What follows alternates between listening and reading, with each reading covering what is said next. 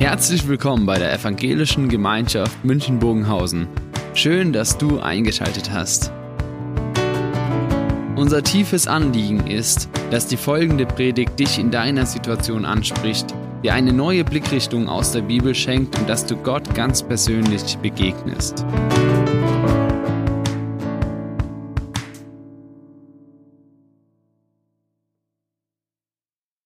Das Thema haben wir schon verschiedentlich gehört. Jesus hilft, richtig zu sehen, richtig zu verstehen. Ich denke, der Clip hat ja gezeigt, wie schwierig es manchmal ist, Dinge zu verstehen und dann auch noch zu erklären. Und dabei leben wir davon, Dinge erklären zu können. In der vergangenen Woche schrieb Sebastian Herrmann in der Süddeutschen Zeitung unter dem Artikel Überschrift Die Wege sind unergründlich, lässt die Corona-Krise religiöse Menschen vom Glauben abfallen oder führt sie Atheisten zu Gott? Also ein ganz spannender Titel. Und er steigt ein und schreibt, schlägt ein Unglück zu, dann stellen sich Fragen. Eine davon lautet, seit Menschengedenken, wie kann Gott so etwas zulassen? Wie kann eine gütige, allmächtige Wesenheit es gestatten, dass so viel Leid, so viel Schmerz und Tod über unschuldige Menschen hereinbricht? Ich glaube, dass die Frage des Warum vor allem dort auftaucht, wo Menschen mit Leid konfrontiert werden oder persönlich Leid erfahren. Und dass diese Frage nach dem Warum dann einem hilft, nochmals über die Sachen nachzudenken und man möchte verstehen. Nicht, weil dadurch das Leiden leichter wird, aber weil das Leiden so seine letzte Sinnlosigkeit genommen bekommt. Und man möchte wenigstens wissen, wenn man schon nicht umgehen kann, ja, wozu soll es denn gut sein? Warum denn eigentlich? Wir blenden uns später in einen Predigtext ein, eine Begebenheit, in der berichtet wird, wie Jesus mit seinen Jüngern, mit seinen Freunden unterwegs war. Und sie haben einen Mann gesehen, der gebettelt hat und er war blind geboren. Das heißt, von Geburt an konnte er nicht sehen, eine menschliche Tragödie in der damaligen Zeit nicht unbedingt die Voraussetzung, dass ihm großartig geholfen werden konnte. Das heißt, einer, der von Geburt an blind war, er war von Anfang an an dem Rand der Gesellschaft.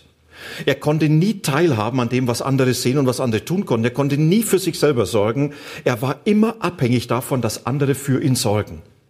Immer abhängig von der Barmherzigkeit und der Hilfe anderer.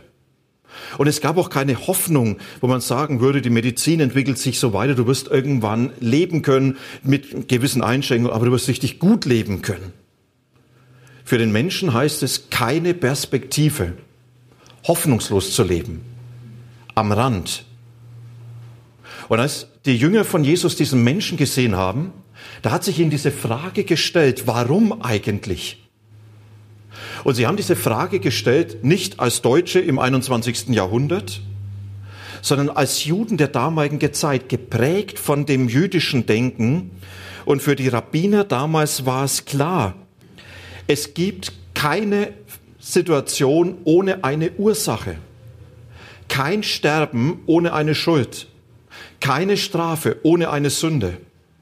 Und von diesem Denken des Ergehens und einer Ursache haben die Jünger diesen Menschen angeschaut und dann kamen sie eigentlich nur zu der einen Frage, wer ist schuld? Und diese Frage haben sie dann Jesus gestellt. Und ich lese euch diese Begebenheit, die Johannes beschrieben hat in Johannes 9. Ihr könnt den Text hier mitlesen. Unterwegs sah Jesus einen Mann, der von Geburt an blind war. Rabbi, fragten die Jünger, wie kommt es, dass dieser Mann blind geboren wurde? Wer hat gesündigt, er selbst oder seine Eltern? Es ist weder seine Schuld noch die seiner Eltern, erwidert Jesus. An ihm soll sichtbar werden, was Gott zu tun vermag. Wir müssen den Auftrag dessen, der mich gesandt hat, ausführen, solange es Tag ist. Die Nacht kommt, in der niemand etwas mehr tun kann. Solange ich in der Welt bin, bin ich das Licht der Welt.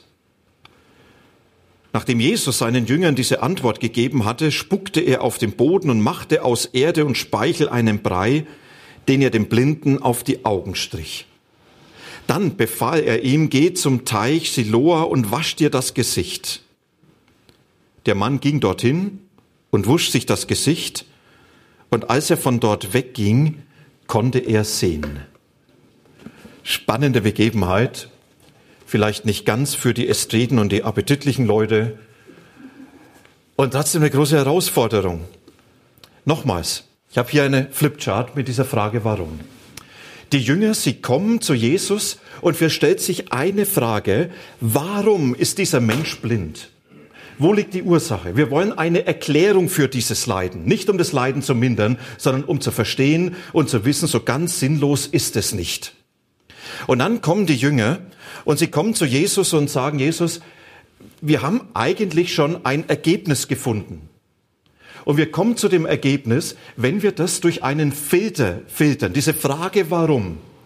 Und sie beantworten diese Frage aufgrund von ihrem Denken, aufgrund von ihrer Erfahrung, aufgrund von ihrem Glauben,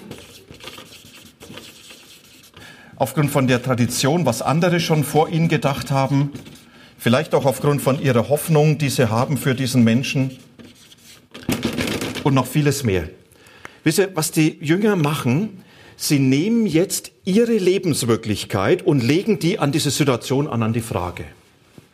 Und sie sagen, wir können dies alles nur beantworten, wenn wir das mit einbeziehen, was wir bisher gelebt, geglaubt, verstanden, erkannt haben. In Klammer, so denken wir über Gott. Wir denken Gott so, wie wir es gelernt haben. Wir verstehen Gott so, wie wir es gelernt haben. Wir verstehen Gott so, wie wir es erfahren haben oder wie andere es erfahren haben, die uns geprägt haben. Und genau das ist, was die Jünger machen. Und sie sagen, wenn ich dieses Leiden nehme, dieser Blinde und die Frage stelle, warum, dann sagt mir mein Denken, da gibt es irgendeine Ursache. Blind geboren, schreckliches Schicksal, also muss da eine schreckliche Ursache dafür da sein. Die Tradition besagt, keine Urs kein Ergebnis ohne eine Ursache, kein Leiden ohne Sünde. Die eigene Erfahrung zeigt es vielleicht auch, haben wir ja auch schon mal mitbekommen. Die Hoffnung sagt, es muss eine Gerechtigkeit geben, wenn einer so richtig wie ein Schwein lebt, dann soll er das auch büßen. Und mein Glaube sagt, Gott hat gesagt, wenn ihr meiner Stimme gehorcht, dann werdet ihr, und wenn ihr meiner Stimme nicht gehorcht, dann werdet ihr nicht. Also, Ergebnis ist ganz eindeutig. Die Jünger sagen, dieser Mensch hat gesündigt. Und das ist letztlich jetzt die Erklärung. Warum? Ja, alles spricht dafür, dass die Ursache Sünde ist. Jesus, wir haben nur noch eine Frage. Er oder seine Eltern? Vielleicht wirkt es für uns komisch, dass man sagt, wie soll einer im Mutterleib schon gesündigt haben? Hat er in die Nabelschnur gebissen oder was? Man dachte, Gott in seiner vorausschauenden Gerechtigkeit hat schon erkannt, dass es ein schrecklicher Sünder wird. Und deswegen hat er ihn schon vorher gestraft. Versteht ihr, was da im Hintergrund steht? Diese Jünger von Jesus, sie kommen und sagen, wir deuten die Wirklichkeit aufgrund von unserem Filter und kommen dann zu einem Ergebnis. Und sie hätten sich das alles gegenseitig bestätigen können. Sie hätten beraten können mit Rabbinern und hätten sagen können, passt dieses Ergebnis? Und die hätten gesagt, genau, gut aufgepasst in der Sonntagsschule. Und damit kommen sie jetzt zu Jesus, weil sie erahnen, so 100 Prozent haben wir es doch noch nicht. Oder wie Paulus schreibt, all unsere Erkenntnis ist Stückwerk oder in der neuen Genfer Übersetzung, das viel schöner beschrieben wird. Wir erkennen immer nur einen Teil des Ganzen. Und die einzige Frage, wo sie sagen, das verstehen wir doch noch nicht, er oder seine Eltern. Und es ist gut, dass sie sich Jesus jetzt aussetzen, denn Jesus sagt, meine lieben Freunde, ihr habt echt einen verdrehten Blick. Ihr schielt durch die Gegend. Und das gibt zwar nach eurer Erfahrung nach recht, aber da fehlt etwas. Und Jesus muss sich ganz dringend einmischen. Wisst ihr warum? Weil die Jünger auf einem ganz gefährlichen Weg unterwegs waren. Auf einem ganz gefährlichen Weg für ihre Gottesbeziehung. Ein Gott, der heimzahlt, wenn ich Fehler mache, ist ein Gott, der wenig mit dem zu tun hat, was Jesus an Gott gebracht hat. Ein Gott, der zeigt, wenn du schlimm sündigst, dann hau ich dir eins auf die Hörner und dann wirst du leiden. Schau dir den Blindgeborenen an. Das ist das Zeichen, wie ich bin. Was daraus für ein Glaube entsteht, den möchte ich gar nicht denken. Ein Glaube geprägt von der Angst, hoffentlich mache ich keinen Fehler, sonst ist Gott unzufrieden mit mir und dann muss ich es büßen. In Klammer, mancher Glaube funktioniert so. Manche vermitteln den Glauben auch so. Weil ein bedrohender Glaube macht Menschen gehör, gehörig,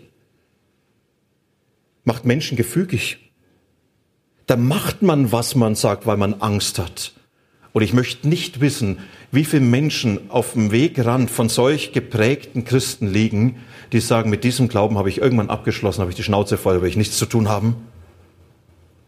Und Jesus sagt, ihr lieben Jünger, passt auf.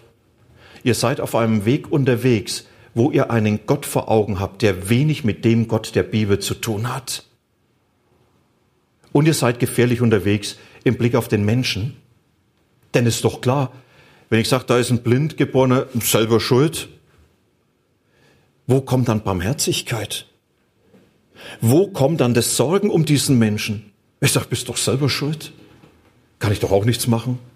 Löffel die Suppe aus, die du dir eingebrockt hast. Da musst du schon selber mit fertig werden. Da wird niemals dieser Herzschlag Gottes sichtbar, der bei Jesus beschrieben wird, wenn er die Menschen sieht. Er erbarmt sich. Das hat ihn das Herz zerrissen. Wenn ich sage, die sind doch selber schuld, da werde ich immer distanziert bleiben und dann werde ich niemals das tun können, wozu Jesus mich in die Welt sendet. Er sagt nämlich, bring meinen Herzschlag in diese Welt zu den Menschen, die etwas von meiner Zuwendung benötigen. Und deswegen mischt sich Jesus ein und er sagt, ich möchte euch jetzt eine neue Sicht vermitteln. Und Jesus, er heilt in diesem ganzen Geschehen, er heilt in diesem ganzen Geschehen einige Blinde. Also den, der blind geboren war seine Jünger, die richtige Blindgänger waren. Und danach noch in den ganzen Diskussionen Pharisäer, Schriftgelehrte, also Theologen der damaligen Zeit, die genauso blind unterwegs waren, weil sie nicht diesen Gott vor Augen hatten, der in Jesus eigentlich gekommen ist. Und das, was Jesus jetzt macht, er sagt, ich korrigiere eure Rechnung. Und ich füge euch erst einmal ein paar Dinge hinzu, die ihr nicht gedacht habt. Und jetzt wird das Bild ein bisschen chaotischer.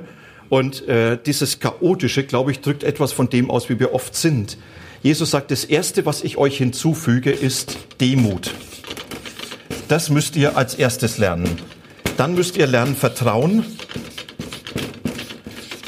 Und dann müsst ihr lernen, erwartungsvoll zu sein.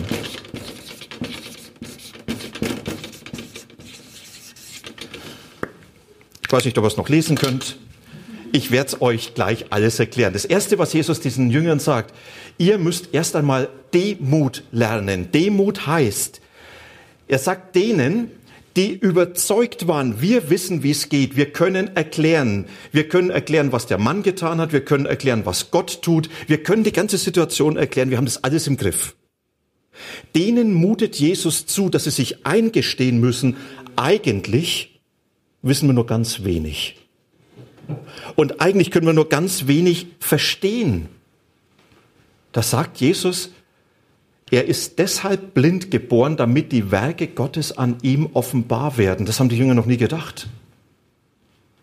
Und wenn ich diese Aussage lese, dann stellt es für mich mehr Fragen, als es Antworten gibt. Das sagt Jesus, der musste von Geburt an blind sein, ein Leiden tragen, ein Elend erleben, nur damit ich irgendwann kommen kann, um ihn zu heilen und mich als Messias zu erweisen. Da sage ich, Jesus, geht's nicht auch anders? Und interessant, Jesus, er erklärt nicht und sagt, so, jetzt machen wir mal schöne Brotzeit und dann erkläre ich euch und dann steht ihr alle auf und ihr seid völlig versöhnt mit dem. Er mutet ihnen zu, ihr werdet mich nie ganz verstehen können, ihr werdet immer Fragen an mich haben. Und genauso bei dem, was Jesus dann tut. Also ich weiß nicht, wie es euch geht. Er spuckt auf die Erde. Und dann macht er ein Bad. Und dann schmiert er das dem auf die Augen. Jetzt kann man natürlich sagen, ja, Speichel hat in der damaligen Zeit heilende Wirkung zugesprochen bekommen. Macht man heute ja noch so Kindbröt, macht man Spucke drauf, alles gut. Erde, manche sagen, ja, das hat vielleicht damit zu tun, aus Erde erster Mensch geschaffen, Jesus ist schöpferisch tätig und greift da an. Und ich sage, Jesus, wäre es nicht ein bisschen appetitlicher gegangen? Hätte sie nicht irgendwo Olivenöl nehmen können? Und Jesus erklärt nicht. Er sagt, so mache ich's. Und er mutet es uns zu, seinen Jüngern damals und mich heute eingeschlossen, dass er sagt, akzeptier bitte, du wirst mich niemals ganz verstehen. Und es gibt eine neue Sicht für mich und für mein Denken. Jesus sagt, mit der Demut mache ich hier ein Fragezeichen hinter deinen Filter und ich mache dieses Fragezeichen und sage, könnte es sein, dass du manche Parameter in deinem Ansatz falsch hast, weil du meinst, du weißt, du bist das Maß der Dinge, du weißt immer Bescheid? Kann es sein, dass du meinst, ich kann alles erklären, Gott und Menschen und das Geschehen, und am Ende weiß ich ganz genau wie und was? Wisst ihr, ich denke mir manchmal, wenn es Menschen gibt, die heute so ganz vollmundig sagen, Corona ist eine Strafe Gottes und da zahlt er uns was heim, dann denke ich, na, vielleicht ein bisschen demütiger. Wenn ich genau weiß, was Gott beabsichtigt mit einem Menschen, muss ich sagen, meinst du wirklich? Könnte es sein, dass du vielleicht ein bisschen demütiger? Wenn ich Gott die Fragen stelle und sage, Herr, warum dieses und warum da nicht und da habe ich gebetet und da und ich weiß genau, was sein müsste, dann sagt Jesus vielleicht, du kannst mich nicht verstehen, bitte ein bisschen demütiger. Spannende Herausforderung. Und dazu gehört das Zweite und das Zweite ist für mich ganz wichtig. Ich kann nur damit leben, dass ich Dinge nicht verstehen kann, wenn ich weiß, ich muss jetzt keine Angst haben, weil sonst wird es unheimlich bedrohend. Und Jesus ja sagt den Jüngern, vertraut mir an diesem Menschen wird die Herrlichkeit Gottes offenbar, so übersetzt es Luther und die neue Genfer Übersetzung sagt, an ihm soll sichtbar werden, was Gott zu tun vermag. Und da kommt es jetzt zu einer ganz, ganz spannenden Veränderung in der Fragestellung. Jesus, er sagt, ihr fragt nach dem Warum. Ich frage nach dem Wozu. Das Warum richtet sich nur nach hinten. Warum ist das passiert? Das Wozu richtet sich nach vorne. Was wird damit beabsichtigt? Das Warum kann nur Gegebenheiten erklären. Das Wozu eröffnet eine Perspektive für die Zukunft. Und Jesus, er sagt seinen Jüngern, an diesem Menschen, da wird eines am Ende stehen. Am Ende wird er die Herrlichkeit Gottes an seinem eigenen Leben erfahren haben. Am Ende wird an ihm sichtbar werden, was Gott wirklich alles tut. Am Ende wird er Gott anbeten für das, was in sein Leben hineingegeben worden ist. Also ich kann mir das gar nicht vorstellen. Ich kann mir doch nicht vorstellen, wozu das alles noch dienen soll. Wie soll aus dem allem was Gutes werden? Stellt euch mal die Situation vor von dem Blinden an dem Morgen, bevor er Jesus begegnet ist. Habt ihr? Und dann geht er zu seinem Bettelplatz, beziehungsweise er wird dorthin gesetzt. Und dann käme ein ganz frommer Mensch vorbei und sagt, du darfst nicht fragen, warum, sondern du musst fragen, wozu. Wenn ihr der Blinde wärt, was würdet ihr sagen? Ich würde sagen, sei froh, dass ich blind bin, sonst würde ich dich jetzt verprügeln. Das ist unvorstellbar. Wozu sollte es alles gut sein?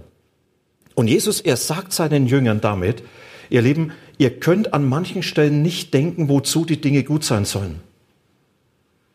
Das braucht eine größere Macht, die den Dingen einen Sinn gibt. Und das bin ich. Ich werde in diesem Elend des Menschen etwas bewirken, was Herrlichkeit Gottes aufstrahlen lässt. Und dann wird sich die Macht Gottes entweisen. Aber das ist für mich eine ganz große Einladung die Einladung zu vertrauen, egal welche Situation im Moment ist, Gott macht was Gutes daraus. Das hat Paulus in einem sehr persönlichen Bekenntnis so formuliert, ich weiß. Und wir wissen, dass denen, die Gott lieb haben, die sich umschlossen wissen von diesem Raum der Liebe Gottes, dass diejenigen, die sich so geliebt wissen, dass die festhalten können und überzeugt sein dürfen, dass alles, was auch passiert, zu etwas Gutem beitragen muss. Dass Gott was Gutes daraus machen wird. Und Blaise Pascal ein Mathematiker, er hat formuliert, es ist nicht auszudenken, was Gott aus den Trümmern meines Lebens machen kann, wenn ich es ihm ganz überlasse. Wisst ihr, das ist, wo Jesus seinen Jüngern sagt, vertraut mir doch. ich mache was draus, wo ihr es nicht mehr denken und erwarten könnt. Und das Dritte, was Jesus hier seinen Jüngern sagt, er sagt, und ihr dürft fragen. Ihr dürft alles fragen, was ihr wollt. Und es hat alles Platz bei mir. Vor Jesus gibt es keine dummen Fragen. Dumm ist nur, wer nicht fragt. Vor Jesus gibt es keine unangemessenen Fragen, sondern vor Jesus gibt es nur Fragen, in denen ich das, was ich denke und was ich auf dem Herzen habe, in seine Gegenwart hineinsprechen kann. Und wisst ihr, es passiert so viel, was so fragwürdig ist in unserer Welt. Und da stehen wir bei dem Warum und sagen, Gott, warum eigentlich? Und ich habe so meine Erklärung und ich merke hin und vorne, es passt nicht, das gibt mir nicht wirklich befriedigende Antworten. Und ich komme am Schluss auf etwas Negatives und ich bin noch nicht dort, dass ich sagen kann, da wird die Herrlichkeit Gottes offenbar werden.